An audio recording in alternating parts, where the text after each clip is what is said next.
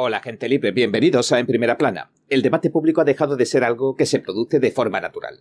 Ahora hay un sistema que decide qué historias pueden informar los medios y qué temas pueden comentar los políticos y qué asuntos no deben abordarse bajo ningún concepto.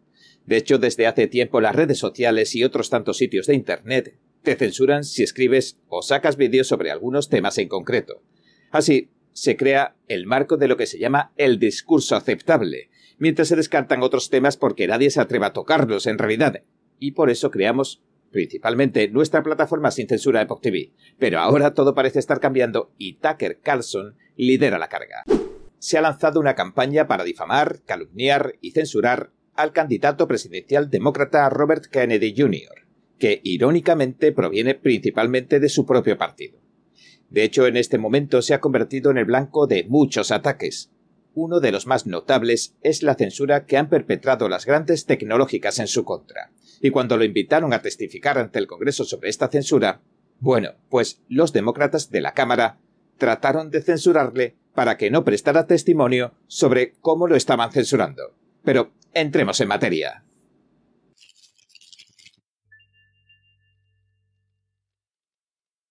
Desde hace tiempo las redes sociales y otros tantos sitios de Internet te censuran si escribes o sacas vídeos sobre algunos temas en concreto. Así, se crea el marco de lo que se llama el discurso aceptable, mientras se descartan otros temas porque nadie se atreva a tocarlos en realidad. Y por eso creamos principalmente nuestra plataforma sin censura Epoch TV. Pero ahora todo parece estar cambiando y Tucker Carlson lidera la carga. En otras palabras, el debate público se ha estado moviendo dentro de unos límites bien marcados. Sin embargo, la gente se las ha ingeniado cada vez más para lograr informarse de estos temas prohibidos. Y todo este despertar, posiblemente, diera comienzo durante la pandemia de la COVID-19, momento en el que la gente empezó a cuestionar las versiones oficiales que pregona el sistema, los poderes establecidos, y pese a los programas de censura total que se desplegaron para anular cualquier clase de información alternativa, como hemos visto, nada pudo impedir que comenzaran a circular estas noticias prohibidas sobre el origen chino del virus, sobre las vacunas o sobre el resto de relatos científicos. Como informamos, las Naciones Unidas incluso declararon que se debía organizar un dispositivo mundial de censura para tratar con lo que se llamó una pandemia de desinformación. Los Centros de Control de las Enfermedades establecieron las normas de la información que podían publicar sitios como YouTube. Y mientras tanto el FBI se comunicaba en secreto con Facebook, Twitter y otras tantas redes, para aconsejarle sobre los temas y las personas a las que la gente no debía escuchar bajo ningún concepto. Pero la gente los escuchó, y a muchos en realidad esto les quitó el sueño. Y a día de hoy esto se está volviendo a agitar con fuerza. En otras palabras, parece ser que las viejas voces de la autoridad están perdiendo el control de los corazones y las mentes del pueblo. Y este fue el fenómeno en particular que auparía a Trump a la presidencia en 2016, cuando casi todas las voces de las autoridades trataban de embarcarlo, de pintarlo como el peor de los seres humanos. A este fenómeno se le atribuyó también que la gente comenzara a dudar de las medidas científicas y médicas para supuestamente frenar la COVID. La gente que accedió a esta información prohibida ha desarrollado una desconfianza cada vez mayor en los poderes establecidos que engloban a los gobiernos, a los organismos mundiales y a los grandes medios de comunicación. En otras palabras, los pirales del viejo mundo han comenzado a desmoronarse. Y en este contexto, el 16 de julio, el expresentador de Fox News, Tucker Carlson, se subía al escenario del Turning Point USA. Llegaba a Florida después de dar otra conferencia en Iowa, donde tuvo ocasión de entrevistar a los principales candidatos que presenta el Partido Republicano para las elecciones presidenciales de 2024, a excepción del favorito en las encuestas, Donald Trump. Y entonces sucedió. Los vídeos de Tucker se hicieron virales en Twitter, mientras los medios de comunicación llenaban sus páginas tanto de elogios como de críticas, aunque, dicho sea de paso, también hubo alguno que lo ignoró completamente. ¿Por qué? Porque Tucker hizo muchas preguntas que se supone que no se deben hacer. Entre risas, Tucker explicó lo que había sucedido. Hay una diferencia entre las cosas que les preocupan a los republicanos de Washington, la gente a la que usted vota, y lo que a usted le preocupa. Usted no tiene por qué fingir que un montón de cosas le preocupan, pero las cosas que en realidad les emocionan e importan son muy diferentes de las cosas que le importan a las personas que los votan. Pero, ¿Es cierto que lo que le preocupa a los votantes no es lo mismo que le preocupa a los políticos? Bueno, a Tucker le parece que sí, que es así. De hecho, ha puesto a prueba su teoría en un escenario en directo frente a la audiencia de un estudio en vivo, en la cumbre del liderazgo familiar de 2023 que se acababa de celebrar en Iowa. Cuando habló con el gobernador de Arkansas, Asa Hutchinson, Tucker se enfocó durante gran parte de la entrevista, que duró unos 25 minutos, en la cuestión transgénero. Y recordó que el señor Hutchinson había votado junto a los demócratas para que no se pudieran prohibir los tratamientos hormonales para niños. El gobernador de Arkansas respondió que lo hizo porque no cree que el gobierno tenga nada que decir en la decisión que toman los padres sobre sus hijos. Además dijo que cree que la administración de hormonas no es algo irreversible, como tampoco lo serían las cirugías de género, por ejemplo. Pero Tucker, en lugar de aceptar sus respuestas y pasar a otro tema, le presionó. Escuchemos la respuesta del gobernador. Un cambio permanente es una cosa, pero es que el tratamiento hormonal es una cuestión diferente y puede ser una cuestión diferente. Y si nos fijamos en el proyecto de ley que vete, no había ninguna cláusula de derechos adquiridos. Repito, respeto a los congresistas que lo ven de otra forma, pero pienso de forma independiente, pienso en los padres, pienso en la Constitución, y de hecho, si lees la decisión de los jueces federales que la tacharon de inconstitucional, en realidad también se pusieron del lado de los padres. Pero ¿cómo es el tratamiento? Supongo que esa es mi pregunta. Si usted tiene un niño que nació como niño y le dice, quiero convertirme en una niña, cuando todavía no ha pasado por la pubertad, digamos que tiene 10 años, ¿el tratamiento le impide que pase por el proceso natural de la adolescencia? ¿Cómo es el tratamiento? Porque no parece solo un tratamiento, parece algo más.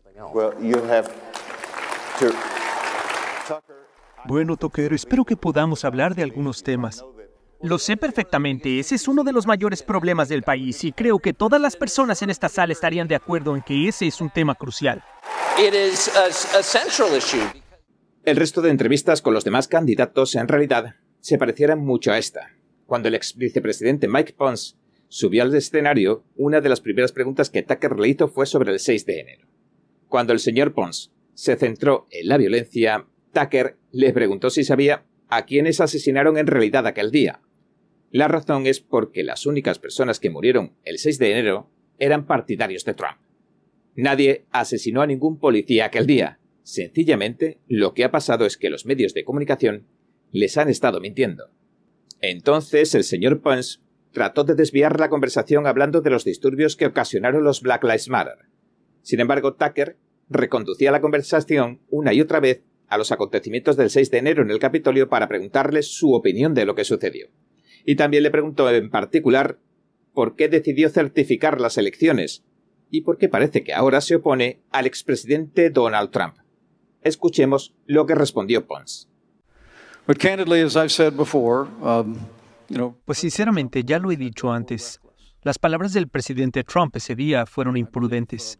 Creo que cualesquiera que fueran sus intenciones en ese momento, me pusieron en peligro a mí y a mi familia, y a todos los que estaban en el Capitolio ese día. Creo que la historia le pedirá que rinda cuentas por aquello, al igual que la ley le pedirá cuentas a todos los que participaron en actos de violencia. Después de eso pasaron a la cuestión del fraude electoral, y el señor Pons argumentó que no tenía autoridad para dejar de certificar las elecciones. Y luego pasó a la guerra de Ucrania, y se mantuvo en ese tema durante el resto de la discusión. La conversación se llegó a tensar cuando hablaron del presidente ucraniano Volodymyr Zelensky y en particular de la persecución que ha lanzado contra la Iglesia Ortodoxa rusa. El señor Pons la justificó diciendo que la Iglesia representa al Estado ruso. Entonces Tucker argumentó que dado que la campaña del señor Pons hace tanto hincapié en la religión, lo lógico sería que se opusiera a que se persiguieran. A partir de ahí, el señor Pence desvió la conversación y comentó desde su punto de vista por qué Estados Unidos no solo debe seguir apoyando a Ucrania suministrándole más armas, sino que debe incrementar sus envíos. Asegura que es responsabilidad de Estados Unidos y que se ha vuelto necesario para mantener el orden mundial que lidera Estados Unidos.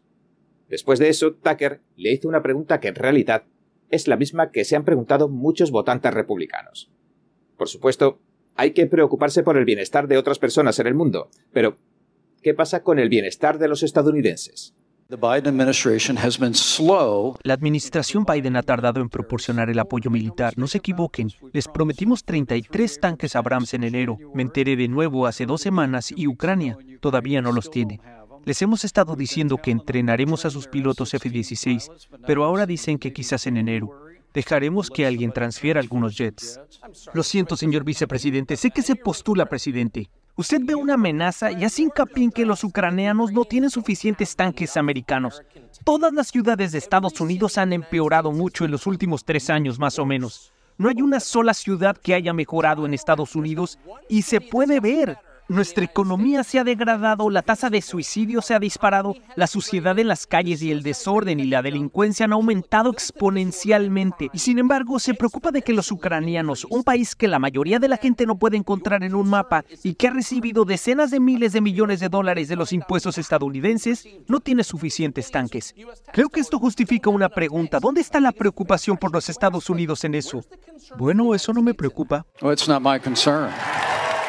El señor Pence pasó por alto algunas de las cuestiones que importan en Estados Unidos, como la crisis fronteriza, como la delincuencia rampante o como los retos financieros que afrontan las familias y otros tantos, para remarcar que con Ucrania Estados Unidos cobrará fuerza también en el extranjero. Sin embargo, para muchos de los asistentes, según los comentarios que dejaron posteriormente en Internet, la cosa no está tan clara como para Pence. Tras el acto, Tucker habló en el escenario de Turning Point USA en Florida dio su opinión sobre los debates que mantuvo con los candidatos republicanos, y dijo que el público parece aceptar, sin rechistar, las reglas que se consideran generales sobre los temas de debate, y que todo el mundo parece seguirlas. Los temas que se tratan, dijo, y la forma en la que se tratan, siguen una serie de reglas básicas, y el tratamiento en la mayoría de los casos sigue también la misma plantilla básica. Sin embargo, según Tucker, los temas que de verdad le importan a los votantes tienden a quedarse en el camino o peor aún, a veces incluso despiertan la ira de los entrevistados. Sus respuestas son reveladoras.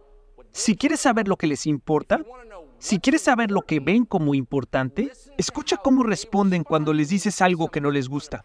Pero la verdad es que cuando algo es claro o muy probablemente falso, esto no supone ninguna amenaza para nadie. Lo que les da miedo y lo que les provoca una reacción son las cosas verdaderas. Y a nadie se le castiga por mentir. Solo se castiga a la gente que dice la verdad. Parece que cada vez toman más distancias las opiniones de la mayoría silenciosa con las de las opiniones que aceptan y promocionan las autoridades, las organizaciones mundiales, las grandes compañías y entre estas los grandes medios. Por este motivo, esta clase dirigente no deja de presionar para que se aumente la censura de toda aquella opinión que no se supedite a sus versiones oficiales. Pero quizás lo que menos necesita la gente del mundo sea esta censura que ni siquiera parece funcionar a día de hoy. Quizás lo que necesitamos es un debate más honesto, más abierto, aunque a veces se torne un tanto desagradable. Se ha lanzado una campaña para difamar, calumniar y censurar al candidato presidencial demócrata Robert Kennedy Jr., que irónicamente proviene principalmente de su propio partido. De hecho, en este momento se ha convertido en el blanco de muchos ataques. Uno de los más notables es la censura que han perpetrado las grandes tecnológicas en su contra. Y cuando lo invitaron a testificar ante el Congreso sobre esta censura, bueno, pues los demócratas de la Cámara trataron de censurarle para que no prestara testimonio sobre cómo lo estaban censurando. Cuando el intento de censurar a Kennedy Jr. fracasó, los demócratas de la Cámara acusaron a los republicanos de haber censurado sus intentos de censura. Dijeron que los republicanos los estaban censurando porque habían denunciado que Kennedy Jr. es un supuesto racista. La congresista y delegada de la Cámara Stacey Plaskett definió así la cuestión que planteaban. Los medios de extrema derecha ya han publicado artículos sobre mí por jugar la carta de la raza. La carta de la raza se emplea a menudo contra los negros por sacar a relucir que ven que se propaga racismo y odio en su contra, y es un medio para intentar callarnos y mantenernos en nuestro sitio. Pero, ¿qué está pasando aquí en realidad? Desandemos un poco el camino. El drama mediático que desembocó en esta audiencia de Kennedy Jr. ante la Cámara comenzaba hace poco más de una semana. El 12 de julio se anunció que el subcomité selecto sobre la instrumentalización del gobierno federal lo invitaba a testificar sobre la censura el 20 de julio. El subcomité dijo que la audiencia serviría para examinar el papel que jugó el gobierno federal en la censura que han sufrido los estadounidenses el caso Missouri contra Biden y el descontrolado complot de las grandes tecnológicas con el gobierno para silenciar el debate público. También señaló que Kennedy Jr. fue una de las primeras personas que censuraron después de que Biden asumiera el cargo. Lo acusan de antisemita, sobre todo por decir que la COVID-19 podría haber sido un arma biológica que se dirigió contra las personas en función de su raza. Hizo estas declaraciones en cuestión en una cena de prensa el mismo día que se anunció que lo invitaban a la audiencia para hablar de la censura el 12 de julio. Página 6 la definió como una cena de prensa en Manhattan que estalló en una guerra de palabras y pedos. Dijo que los invitados en su mayoría discutieron acerca del cambio climático y también acusó a Doug Bushert, que es un ex columnista del mismo medio, de tirarse fuertes pedos, y aunque había muchos medios de comunicación presentes, esta fue la tónica general a la hora de informar. No se hicieron eco de ninguna controversia, y eso fue todo. Sin embargo, varios días después, se anunciaba otra versión del evento. El New York Post publicaba un vídeo en el que Kennedy Jr. explicaba que las armas biológicas pueden dirigirse contra ciertas razas o etnias. El artículo indicaba que afirmó que la COVID puede haberse dirigido contra objetivos étnicos para proteger a los judíos. Pero escuchemos lo que dijo exactamente.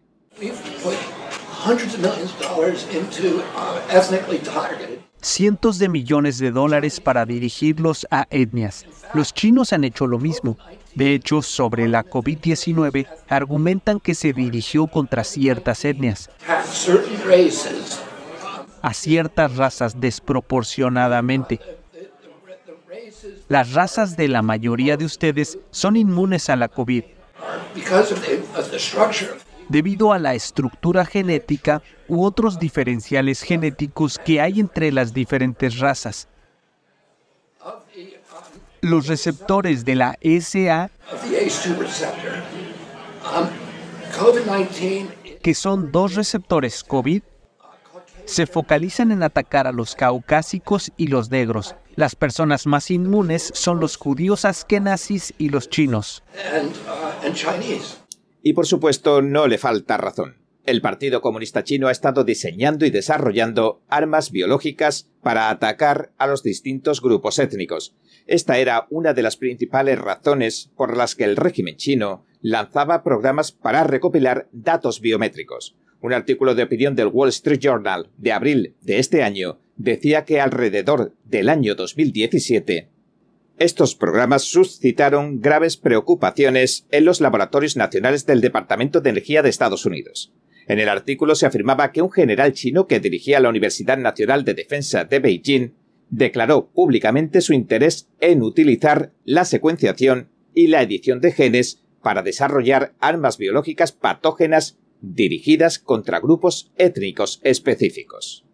Y añade que el Departamento de Comercio tomó nota de tales preocupaciones y se lo tomó muy en serio. Ordenó restricciones a la exportación para detener la peligrosa biotecnología china.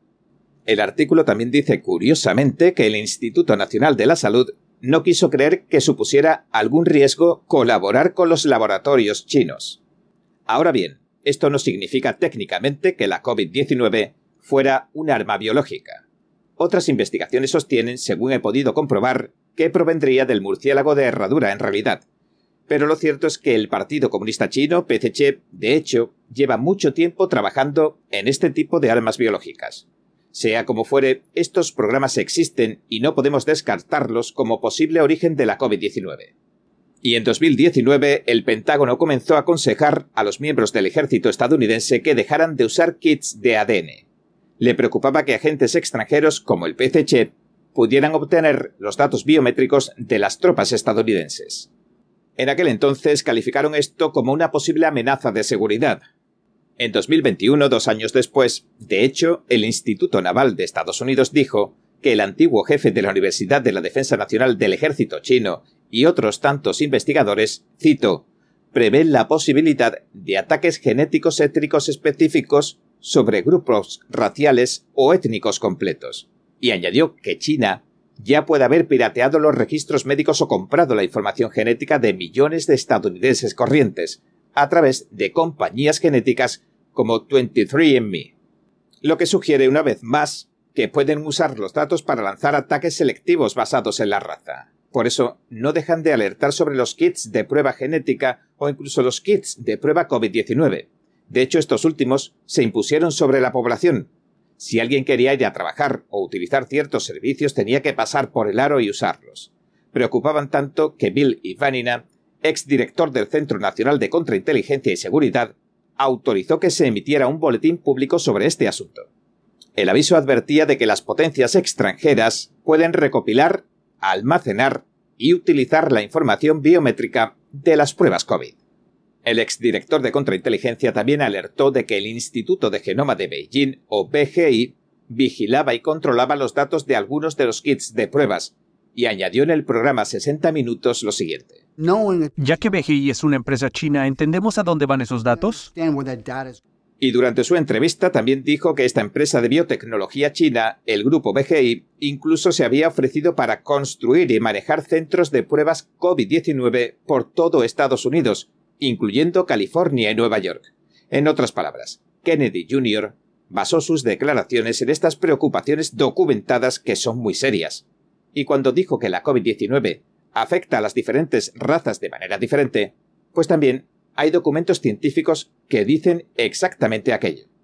Tomemos, por ejemplo, este documento del sitio web de los institutos de la salud, donde señala que había diferente probabilidad de contraer el SARS-CoV-2, es decir, la COVID, y otras infecciones virales respiratorias entre las distintas poblaciones.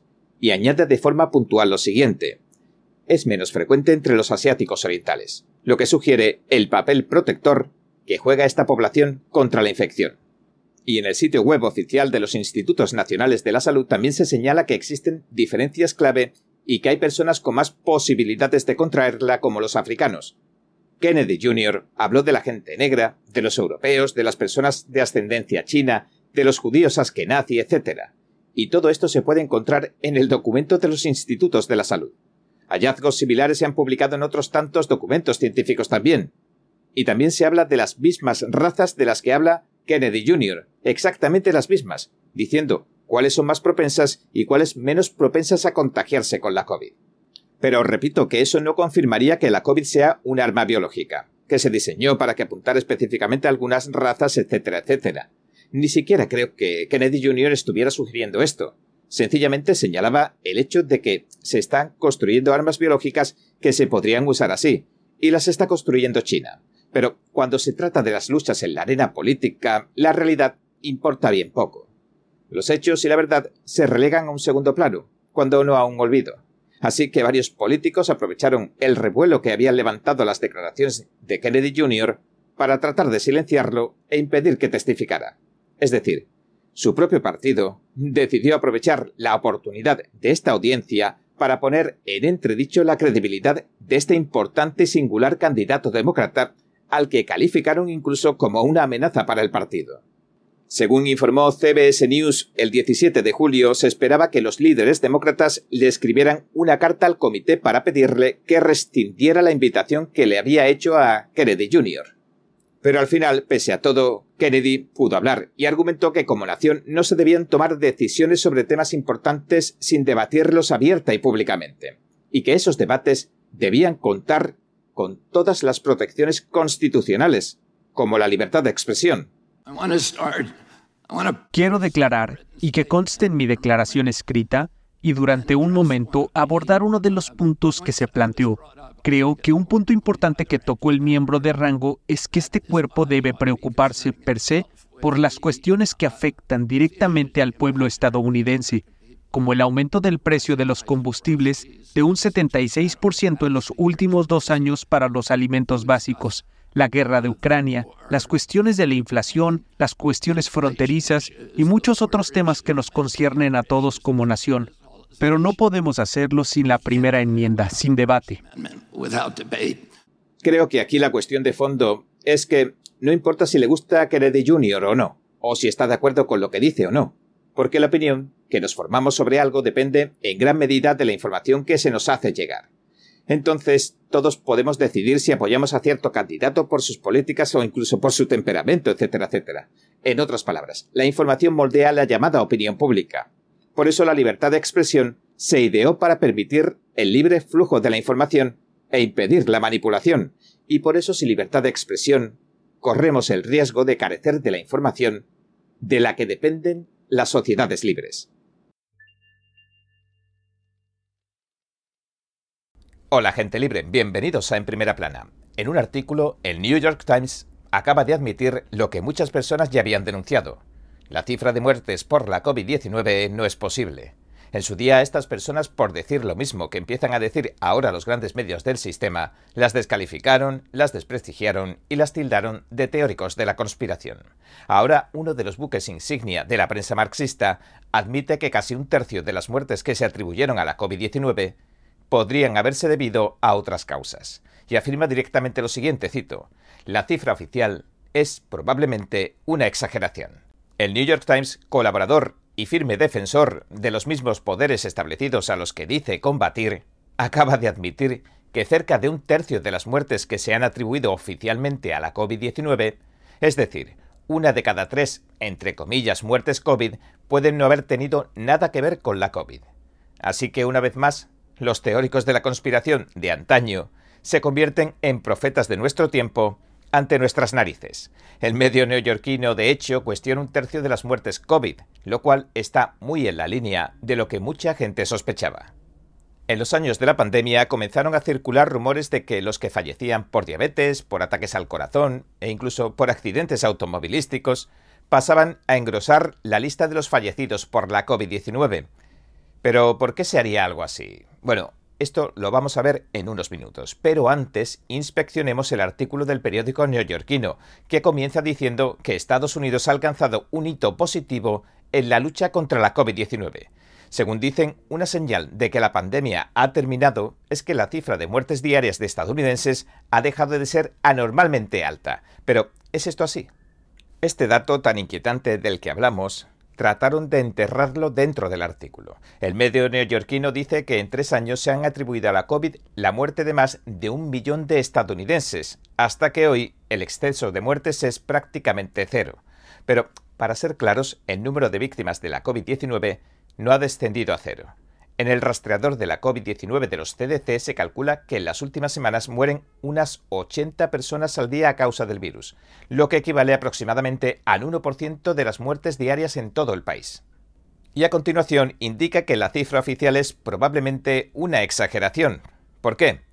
Porque incluye a personas que tenían el virus cuando se murieron, pero esta no puede decirse que sea la causa de su muerte, sino otras complicaciones. De hecho, algunos datos de los CDC sugieren que casi un tercio de las últimas muertes COVID oficiales habrían caído dentro de esta categoría, y que un estudio que publicó la revista Clinical Infectious Diseases llegó a conclusiones similares. Y es que este estudio refleja cosas muy interesantes. Se titula Mantenimiento de la funcionalidad de vigilancia de la gravedad de la pandemia COVID-19 Dos puntos, evaluación de las estadísticas en muertes atribuibles y desarrollo y validación de una herramienta de medición. En resumen, lanzaron el estudio porque vieron la necesidad de reevaluar los métodos de atribución de muertes por COVID-19 y desarrollar herramientas para mejorar la confirmación, la contrastación de las muertes por COVID. ¿Por qué? Porque lo que hicieron es sencillamente que si alguien daba positivo por la COVID y moría dentro de los 30 días posteriores, se contabilizaba inmediatamente y automáticamente como muerte COVID. A simple vista, la verdad es que no parece un método contable infalible, creado por unas mentes científicas brillantísimas. El estudio también deja constancia de que a mediados de 2022, esa era la forma en que los expertos contabilizaban las muertes por coronavirus en al menos dos organismos médicos de Estados Unidos, la Administración de Salud de los Veteranos y el Centro Médico Tufts, y que por esta razón, indiscutiblemente, no proporcionaron una estimación precisa de las muertes COVID. Pero esto no acaba ahí, porque el estudio que mencionamos de los CDC arroja más luz, si cabe, sobre el engaño. Los CDC dicen, la COVID-19 se incluyó en la lista como la causa subyacente de la muerte del 87% de los cerca de 1.150.000 fallecidos en Estados Unidos. Es decir, que consideraron que la COVID fue la razón principal de la muerte, aunque también jugaron su papel otras enfermedades. Pero para el resto de muertes por coronavirus, un 13%, la COVID solo contribuyó a la muerte, lo que significa que las otras enfermedades o lesiones los mataron. Aunque todas se contabilizarán como muertes COVID, en definitiva. En resumen, básicamente si fallecía alguien que en algún momento hubiera dado positivo por la COVID, podía pasar a engrosar fácilmente esta lista de muertes COVID.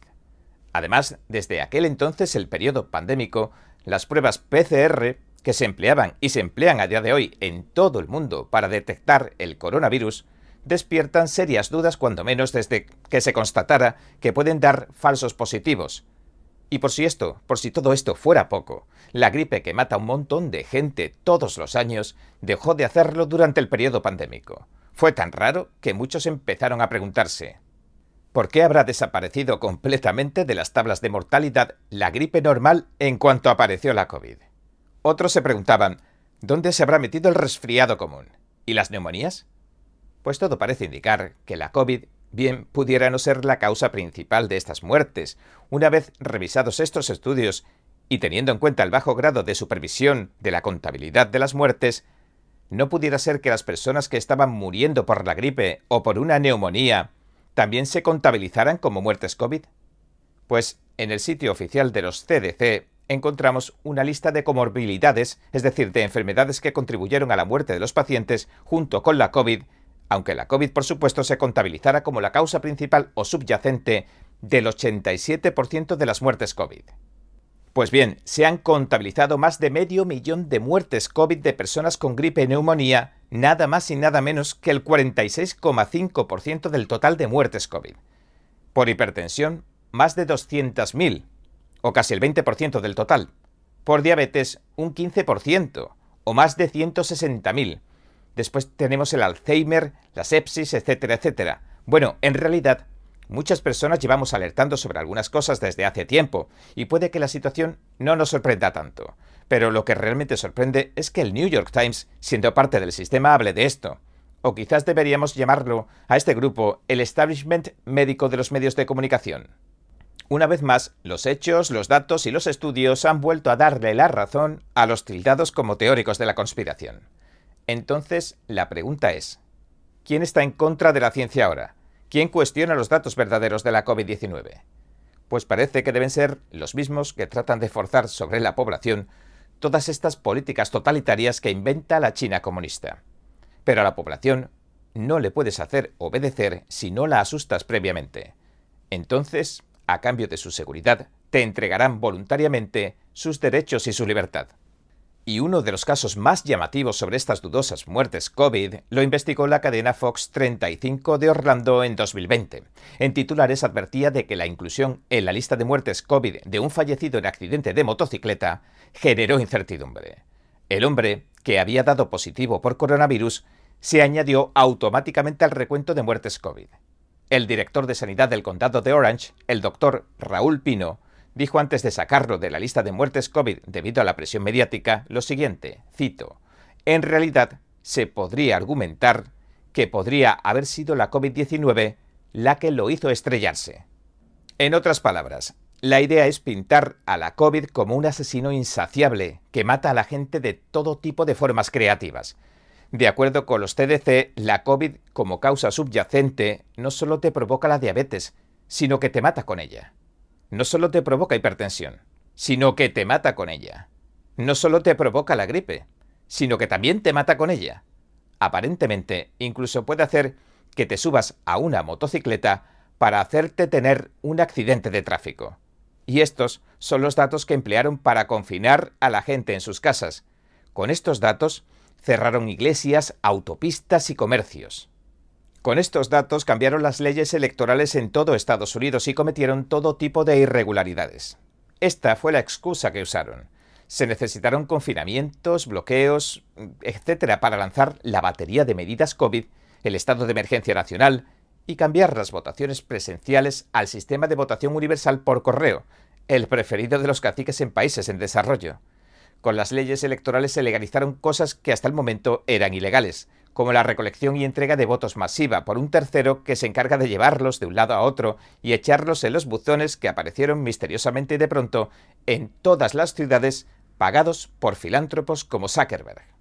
Y mientras todos permanecíamos encerrados, los grupos de corte totalitario maoísta que, bueno, cuyos líderes entrenan en China, como los Black Lives Matter, pudieron arrasar comercios, destrozar edificios y quemar ciudades sin muchos obstáculos. Mientras tanto, también el Foro Económico Mundial, una coalición de multinacionales, gobiernos y organizaciones mundiales, también plantaron los cimientos del llamado Gran Reseteo. Lo que quieren es implantar un nuevo modelo social en el planeta, tomando como ejemplo a la China comunista. Y esto me recuerda también la cuestión de los supuestos pagos que recibían los hospitales si reportaban más muertes por COVID-19. Porque ese es precisamente el tipo de cosas que venía sucediendo en China. Si un área de China informaba de una muerte COVID, cerraban toda la zona y castigaban al funcionario a cargo.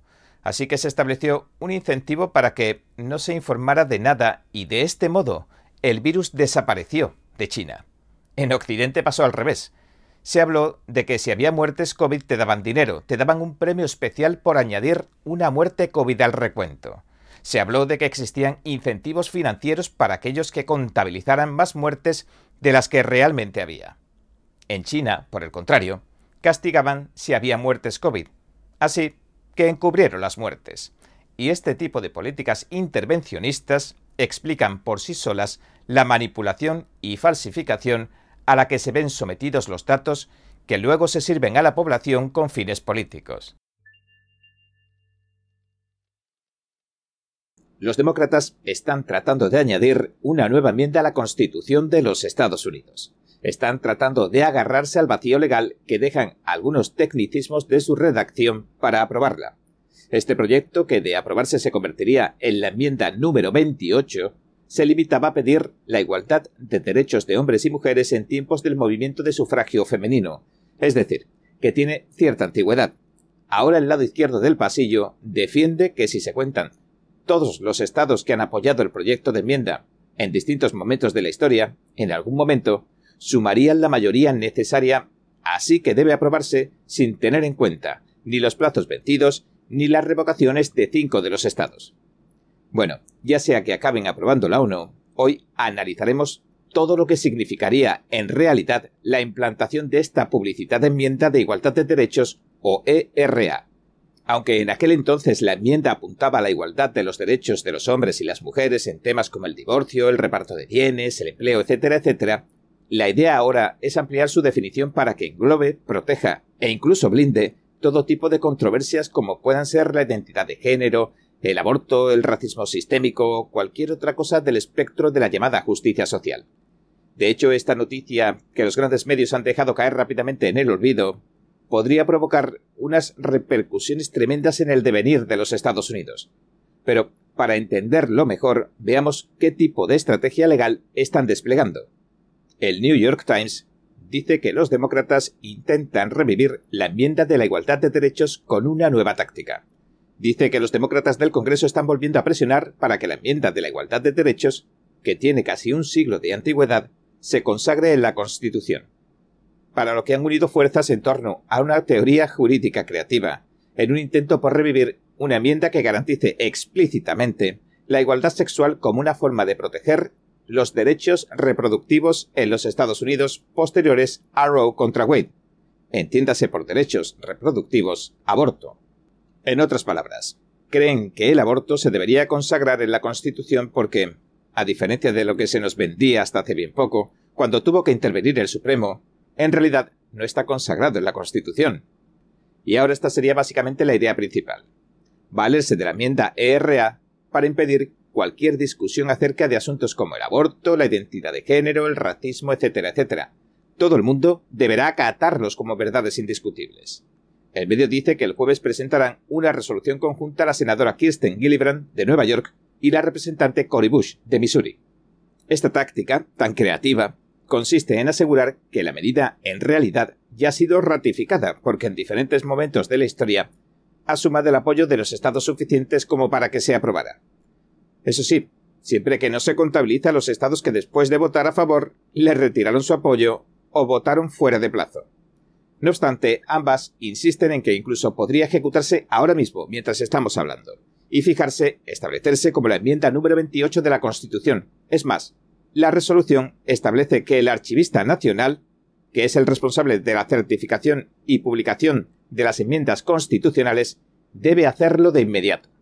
Según el New York Times, Los que defienden la medida dicen que la enmienda ha adquirido un nuevo significado después de que la Corte Suprema fallara el año pasado y anulara el llamado derecho al aborto, tras hallar que este supuesto derecho carecía de todo fundamento legal o constitucional. Es decir, que todo el asunto de la despenalización del aborto se basó en una treta jurídica. Este es el segundo intento demócrata. En abril, los republicanos del Senado bloquearon otra resolución con la que se pretendía que los estados pudieran ratificar una enmienda sin importar si los plazos habían vencido. Solo Lisa Burkowski de Alaska y Susan Collins de Maine rompieron filas en el lado republicano y votaron a favor de esta resolución de abril. Por eso ahora Gillibrand y Bush están probando un enfoque diferente. Sencillamente pasan por alto por completo la cuestión de que de haberse ratificado lo hubiese hecho fuera de fecha. Presentan una resolución y afirman que la enmienda ya es ley. Lo curioso es que las senadoras también han incluido en su cómputo de aprobadores los cinco estados que dejaron de apoyar la enmienda.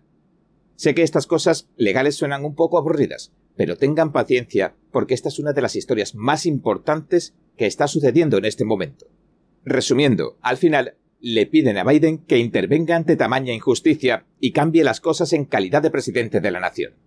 La senadora Gillibrand también dijo, cito, Voy a elaborar el argumento legal y político en los meses venideros, porque esto es algo que él puede hacer. Fin de la cita. Es decir, la situación es la siguiente. Para agregar una enmienda a la Constitución, se requería la aprobación de ambas cámaras del Congreso y la ratificación de las tres cuartas partes de los estados, dentro de un plazo que se ampliaría a diez años.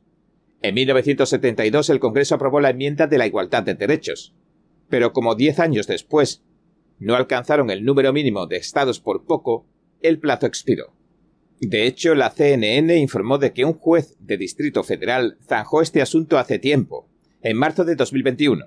Dictó que la fecha límite para ratificar la enmienda de la igualdad de derechos expiró hace mucho tiempo, y que las últimas ratificaciones de la enmienda de tres estados llegaron demasiado tarde para contar. De hecho, tres estados se sumaron cuando otros cinco estados ya le habían retirado su apoyo. Se mire por donde se mire, los números no parecen salir. En ningún momento alcanzaron los 38 mínimos, los 38 estados mínimos, ni siquiera fuera del plazo. Bruce Fingal, ex senador de Wisconsin y presidente de la Sociedad Americana de la Constitución, dijo que la sección clave de la enmienda, cito, está repleta de posibilidades para proteger la atención del aborto en todo el país, derribar las prohibiciones de la atención médica que afirma el género, apuntalar la igualdad en el matrimonio, eliminar la brecha salarial de género, ayudar a poner fin a la epidemia de violencia contra las mujeres y las niñas y mucho más. Fin de la cita. Por cierto, hablando de mujeres y niñas, uno podría preguntarse, ¿qué opina este señor sobre la película El sonido de la libertad y las redes de tráfico sexual infantil que denuncia. ¿Qué opina sobre la masiva trata de blancas que está asolando la frontera entre Estados Unidos y México? ¿Cuál es su posición sobre la esclavitud sexual infantil a escala masiva que ha encontrado un gran jurado en Florida y que se relaciona con la inmigración ilegal? ¿Siguen creyendo que todo eso son teorías de la conspiración? La pregunta, al final de todo esto, sería, ¿qué quieren decir en realidad con proteger a las mujeres y a las niñas? Si no fuera tan preocupante, resultaría hasta cómico que las personas que se declaran víctimas o luchadores por la justicia, mientras lo hacen, victimicen a los demás o colaboren de alguna manera con los que victimizan a los demás. Y otra cosa que resulta inquietante es, imaginemos por un momento, que alguien desea tanto quitarle la vida a los niños por nacer, que se dedique a esa tarea en cuerpo y alma toda su vida. Imaginemos que el aborto a nivel nacional se acabara convirtiendo en un llamado derecho constitucional. En otras palabras, estaría incorporado en la Constitución, incluido como la primera enmienda, por ejemplo. Es decir, asesinar a los niños por nacer pasaría a ser un asunto tan acuciante para el gobierno como la libertad de expresión. Del mismo modo, protegerían que las escuelas hagan cosas como la llamada afirmación de género, es decir, darle a los niños bloqueadores hormonales a menudo sin el consentimiento de sus padres para castrarlos químicamente. Pues este tipo de cosas que están haciendo las escuelas gozaría de las mismas protecciones que su derecho a la libertad de expresión y su derecho a poseer armas de fuego con las que el ciudadano respetuoso de la ley puede equilibrar la batalla con los delincuentes. la idea de la homosexualidad, del matrimonio gay y todas estas otras cosas también se convertirían en derechos constitucionales. Dejarían de ser solo asuntos particulares para incorporarse a la Constitución como normas, que se enseñarían en cualquier instalación que recibe dinero del gobierno. Hasta el Tribunal Supremo se rige en base a estos derechos constitucionales. E incluso repercutiría en cosas como el juramento de cumplir la Constitución que prometen militares y policía, y por extensión, el juramento del cargo que hacen todos y cada uno de los funcionarios del gobierno de Estados Unidos, con el que juran proteger la Constitución de los enemigos, tanto extranjeros como nacionales. Lo que quiero decir es que usted puede convertirse en un enemigo interno de la Constitución, si no acata la afirmación de género en las escuelas, o sería un enemigo interno si no ve con buenos ojos el aborto, por ejemplo. Más claro, usted puede convertirse en un enemigo interno si no suscribe la idea de que a los niños les administren bloqueadores hormonales y luego bloqueadores de la pubertad, o los castren tanto química como físicamente. Los militares que han jurado cumplir la Constitución para defender la nación tendrían, sin otro remedio, que ir a por usted. Eso es lo que significaría todo esto si fueran capaces de aprobarlo. Por eso, el New York Times no está explicando correctamente lo que esa enmienda constitucional dice en realidad, solo la están interpretando a su manera. No obstante, el Daily Caller la explica. ¿Qué dice en realidad esta enmienda?